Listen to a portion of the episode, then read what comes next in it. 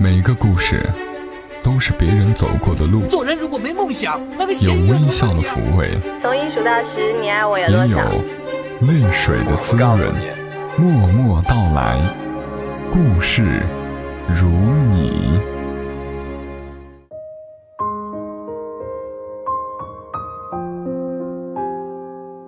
默默到来，故事如你。这里是在喜马拉雅独家播出的《默默到来》，我是小莫，来和你聊聊我们平常人身上所发生的故事。今晚要和你讲述的故事，女主人公叫做萌萌，男主人公叫大明。萌萌和大明第一次睡在一起，是在某酒店的大床房。那时萌萌和大明在一起还不到一年。预备国庆出门旅游，订房时，大明微红着脸来商量，萌萌便扭扭捏捏、半推半就，默认了男友的提议。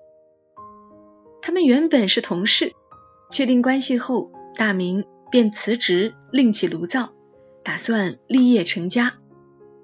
两人都出生在传统家庭，谈起恋爱彬彬有礼，牵手、拥吻也发乎情而止乎礼。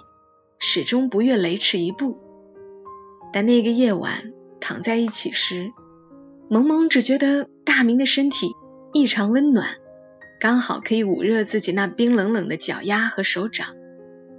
倚在他的胸口时，仿佛拥有了一生一世的依靠。交颈缠绵间，心神荡漾，让人蓦地明白了诗里写的春宵帐暖与温柔缱绻。一男一女，一柔一刚，天地生万物而调阴阳，在一段健康可持续的两性关系里，不可或缺也不能忽视的，除了心底的幸福，还包括身体的愉悦。一起吃饭，一起睡觉，其实就是抽象情感的具象化表现。就像三毛说的：“爱情如果不落到穿衣、吃饭、睡觉、数钱。”这些实实在在的生活中去，是不会长久的。据说真爱就是想和你睡觉，抛开性的那种睡，两个人相拥入眠，彼此的呼吸都在耳畔，这样的亲密无间里，正藏着爱情最理想的模样。所以最初爱上一个人时，我们都渴望日日相对，夜夜相拥，把自己和对方。都掰开揉匀，融进彼此的骨血里。旅游回来后，萌萌和大明的感情迅速升温，看向对方的眼神里，似乎多了一种默契的心心相印。和所有陷入热恋的情侣一样，他们恨不得二十四小时黏在一起。上班时微信不断，下了班一起买菜做饭，吃完饭依偎着看剧。聊天，大明那间乱糟糟的大房子，忽然被人间烟火和欢声笑语填满。转眼到了冬天，窗外寒风呼啸，萌萌冰冷了二十多年的脚丫子，却始终暖烘烘的。她躺在大明胸口，撒着娇，要求男友讲睡前故事。大明便绘声绘色的讲起狼外婆。萌萌睡意昏沉，恍惚中好像回到儿时的时光。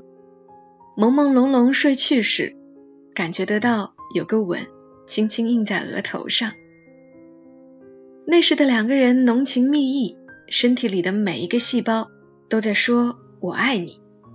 睡在一起的每一个夜晚都安心而踏实，因为醒来后你和阳光都在，这就是我心心念念的未来。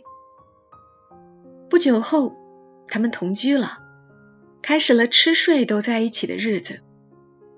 慢慢的，萌萌发现大明睡觉打呼噜，不爱洗脚洗脸，热恋时期的干净整洁都是装出来的。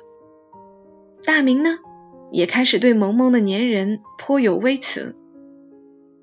热恋时看到的对方总是十全十美，因为空间的距离。营造出了诱人的神秘感和期待感。一旦住到一起，原形毕露的两个人必定要产生一些矛盾和失望。好在雷打不动的睡前故事和亲昵，能够化解那些不大不小的矛盾，彻底放松的身体和心灵，大概就是对工作劳碌、俗务烦心的最好慰藉。一定要嫁一个能让你睡好的人，因为光明正大睡在你身边的人，能够在很大程度上决定你的余生是喜还是忧，是苦还是甜。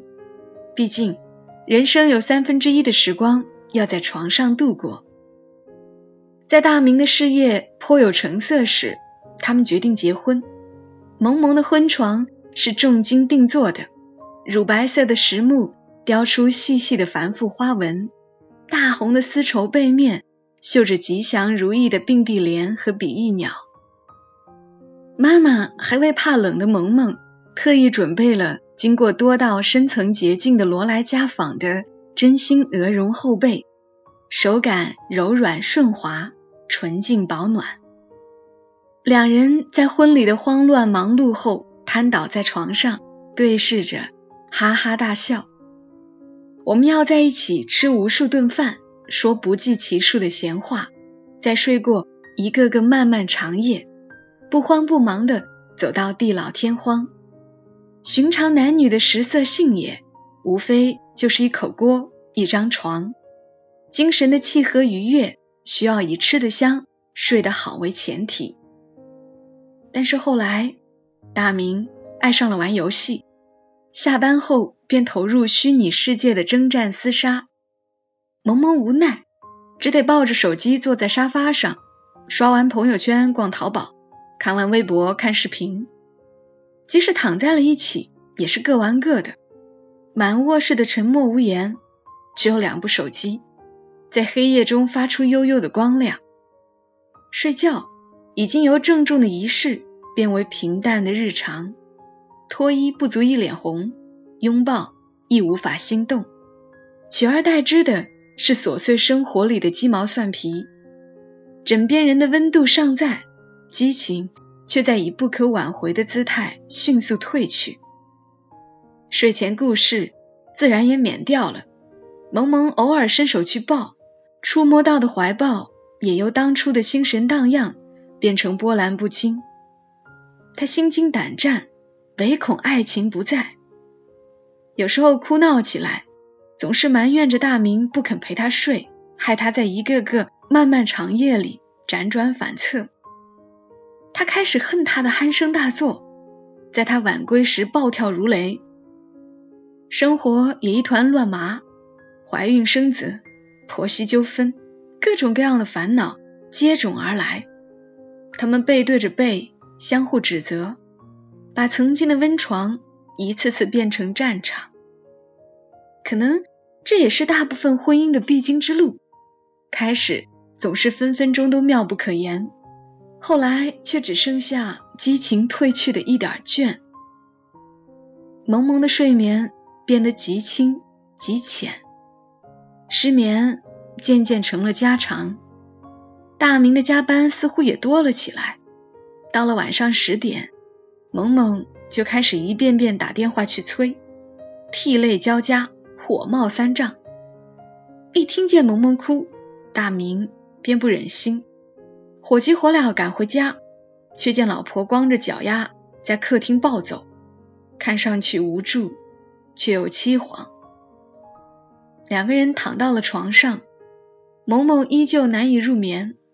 睡不着的时候，她会恶狠狠一脚踢醒睡梦正酣的丈夫，然后大发雷霆，大哭大闹，将两个人都弄得心力憔悴。婆婆建议分房睡，理由是这样子谁都不能睡好，长此下去婚姻危矣。萌萌一愣，还没来得及做出反应，大明却已经断然拒绝。他有些不解，他原本以为他会迫不及待的逃离他，毕竟身边也有很多夫妻分房睡，因为生物钟不一致，因为有了孩子，因为睡眠不好。就连健康专家都撰文讲解，证实了夫妻分房好处多。出乎意料的是，那一晚大明重新开始讲睡前故事，依旧是蓝外婆，萌萌却在老掉牙的情节里缓缓睡去。大明注视着他的睡颜，开始庆幸自己没有人为的、主动的选择空间相隔。睡觉这件大事，其实正是婚姻质量的晴雨表。因为人前的恩爱可以伪装，床上的温柔却无法伪造。偶尔的分离或许能够小别胜新婚，长期的分房却容易导致感情的流失。床榻空了，心也迟早要空。分房而眠的理由千姿百态，相拥入睡却只是因为爱。说来也怪，萌萌的失眠竟然在夫妻俩和好如初之后慢慢痊愈。大明。也开始重视妻子的睡眠障碍，他卸载了游戏，推掉了加班，用心呵护着他的脆弱睡眠。萌萌会习惯他的鼾声，他也会迁就他的粘人。要过完这一生，不知道还要经过多少争吵、控诉、磨合、妥协与退让。如果连睡在一起都觉得多余，哪儿还能有力量？去共同面对此生的风风雨雨。所谓的一辈子在一起，不仅仅吃在一起、玩在一起，更是睡在一起、心在一起。因为这隐秘而轻松的一刻，是伴侣的专属特权。宽衣解带，坦诚相对，卸下所有伪装和防备的身心愉悦，来自于对方的身体温暖，还来自于两颗心的相互交融。我们排除万难做夫妻，不就是为了一辈子睡在一起，在万籁俱寂时窃窃私语，说柴米油盐，聊飞短流长，或是你的计划，我的心事。因为这些琐碎的家常话和柔软被窝里你的温暖躯体，都在提醒着我，你在我的生活里，更在我的生命里。于一对夫妻而言，睡觉。不是一种纯粹的生理活动，它是一种巧妙的心理沟通，连接灵与肉，贯彻昼与夜。请你多多包容，请你多多指教。毕竟，我们要一起吃饭，一起闲聊，一起睡觉。So many moons have come and gone. all along. 刚刚的故事来自于作者惋惜，不过就是普通婚姻生活的写照，少不了有烦恼，但一定也有温暖和甜蜜。好的婚姻无非是一辈子，一辈子同盖一床罗莱，真心鹅绒厚被，相互包容的过一辈子。这里是默默到来，感谢你听到我。今晚的节目就陪伴你到这儿，我们下期声音再会，祝你一夜好眠。小莫在长沙跟你说晚安。